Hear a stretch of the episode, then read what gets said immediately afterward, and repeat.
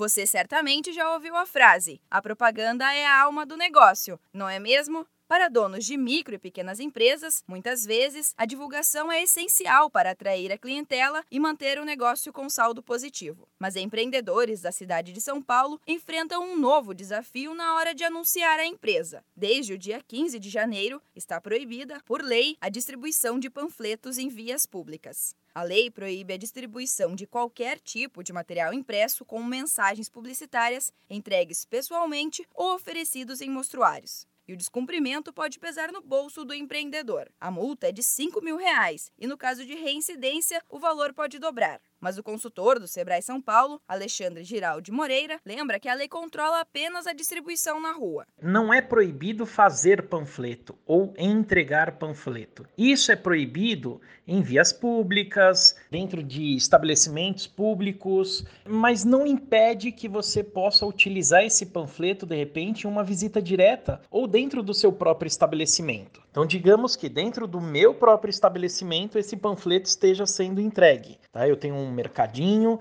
e eu faço aqueles tabloides, aqueles panfletos, aquela comunicação impressa dentro do meu mercado. Isso não é proibido, isso é permitido. O que é proibido é fazer a entrega em vias públicas, como por exemplo no farol. O primeiro passo para ter sucesso na divulgação da empresa é conhecer quem são os seus clientes e onde eles estão. Sabendo onde está o seu público, fica mais fácil definir quais canais são úteis para se comunicar com ele. Usar a tecnologia como aliada na divulgação da empresa é uma proposta válida e de baixo custo. É o que explica o consultor do Sebrae São Paulo. A gente pode utilizar WhatsApp, WhatsApp Business, inclusive, tem uma série de ferramentas diferentes para uso. A gente pode utilizar redes sociais. Também nós temos uma ferramenta bastante poderosa que é o Google My Business, onde você consegue colocar sua empresa no mapa do Google. Então, quando as pessoas vão até o Google fazer uma pesquisa sobre um determinado fornecedor, é possível que ele encontre a sua empresa e não tem custo nenhum.